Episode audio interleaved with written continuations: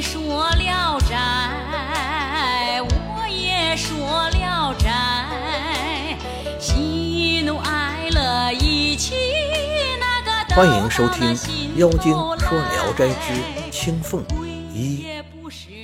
山西太原耿家原来是官宦世家，宅院宽阔，气势宏大。后来家世衰落。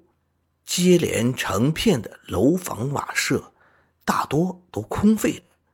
于是发生了许多奇怪的事情，屋门总是自开自关，家人常常半夜里惊醒呼喊。耿家房主对此很担忧，便搬到别院里去住，只留下一个老翁看着门。从此宅院更加荒凉败落。有时还能听到里面说笑、唱歌、吹奏乐器的声音。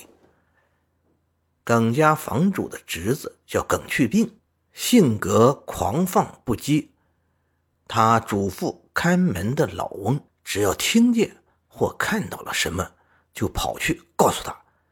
到了夜里，老翁见楼上灯光闪烁，就去告诉了他。耿生。要去看看是什么东西在作怪，老翁劝阻他，他也不听。耿生本来就很熟悉院内的房屋门户，便手拨蓬蒿，顺着曲折的路径进了院子。他登上楼房，没看见有什么奇怪的情景。穿过这座楼，再往后走，听见有轻微的说话声，偷眼看去。见两只巨大的蜡烛燃烧着，照得四周通明，如同白昼。一位头戴乳冠的老头面朝南坐着，一位老妇人坐在他的对面，两人都在四十以上的年纪。朝东坐着一位年轻人，约有二十多岁，右边坐着一个女郎，才刚十五六岁的样子。酒菜摆了满满一桌，四人正围坐着说笑。耿生忽然走进房内，笑着喊道：“有一个不速之客来到。”里面的人大为惊慌，奔逃躲避，只有老头出来呵斥道：“是谁闯进人家的内室来了？”耿生说：“这是我家内室，却被您占了，美酒自己饮。”也不邀请主人，岂不是有点太吝啬了？老头仔细看了看他，说：“你不是这里的主人。”耿生说：“我是狂生耿去病，主人的侄子。”老头致敬说：“久仰大名，久仰大名。”作揖请耿生入座，喊家人撤换酒肴。耿生不让他换。老头就为耿生斟上酒。耿生说：“咱们是老世交了，刚才酒席上的人没必要回避，还请他们来一起喝酒吧。”老头喊道：“孝儿！”不一会儿，年轻人从外面进来了。老头对耿生说：“这是我儿子。”孝儿行了个拱手礼，坐下。耿生大致问了一下他们的家族姓氏，老头说道：“我叫义军，姓胡。”耿生一向豪爽，谈笑风生，笑儿也很超脱，不同凡俗。两人倾怀畅谈，意气相投，非常喜悦。耿生二十一岁，比笑儿大两岁，就称他为弟。胡叟说道。听说您的祖父曾经编纂过一部《涂山外传》，您知道吗？耿生回答说：“知道。”胡叟说：“我是涂山氏的后裔，自唐朝以后的家谱世系，我仍然记得。五代以上了，就失传了。希望公子能够指教。”耿生大致叙述了涂山女嫁给大禹。并帮助他治水的功劳，言谈中立词妙语，犹如泉涌。胡叟听了大喜，对笑儿说：“今天有幸听到了以前从未听到过的事情。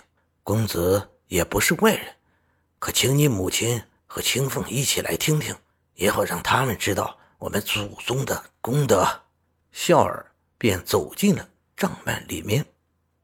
一会儿，老妇人带着女郎出来了。耿生仔细看去，女郎柔弱的身姿现出万般娇态，美丽的眼睛流露出聪慧的神色。人间再也找不出比她更漂亮的女子了。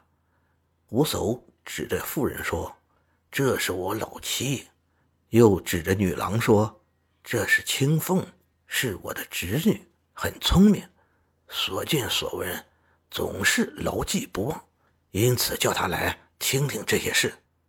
耿生叙述完了，又喝酒，两眼紧紧盯着青凤，连眼珠子都不转了。青凤察觉了，就低下了头。耿生暗中去踩青凤的脚，青凤急忙把脚往后缩，脸上也没有怒色。耿生神摇意动，控制不住自己，拍案大声叫道：“若得到青凤这样的妻子，南面为王都不换。”妇人见耿生见醉见狂，便急忙和青凤一同起身，撩开帷幔走了。耿生很失望，便辞别了胡叟出来，但心中老挂念着青凤，时刻都忘不了。到了夜里，耿生又登上楼去，里面兰麝芳香仍存，凝神等待了一整夜，始终寂静无声。他回家和妻子商议，想把家搬到楼上去住，盼望能再遇见清风。妻子不同意，耿生于是自己前去，住在楼下读书。夜里。耿生刚刚靠在桌子上，只见一个鬼披头散发的进了门，脸黑如漆，瞪着两眼看着耿生。耿生笑了笑，用手指蘸着墨汁涂黑自己的脸，目光炯炯的和鬼对视。那鬼很惭愧的走了。第二天晚上，夜已经很深了。耿生吹灭了蜡烛，正想睡觉，忽然听见楼后面的门插销发出“砰”的一声。耿生急忙起来过去探看，原来门扇半开了。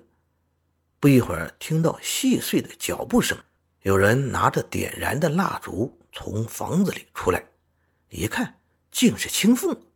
青凤猛然看见耿生，吓得往后便退，急忙回去。把两扇门关上，耿生直挺挺地跪下，对门内的青凤说：“小生冒着险恶而来，确实是为了您的缘故。幸好这里没有别人，你能让我握一下手，我死了也不遗憾了。”青凤远远地隔着门说：“您对我情深意挚，我岂能不知道？只是叔父管束得很严。”我不敢答应您的请求，耿生苦苦哀求说：“我现在也不敢再和您有握手的奢望，只想见你一面就满足了。”青凤好似同意了，开门出来，抓着耿生的胳膊拉他起来。感谢您的收听，您的支持是我持续创作的最大动力。如果喜欢，请点击关注订阅。朋友们，我们下期再见。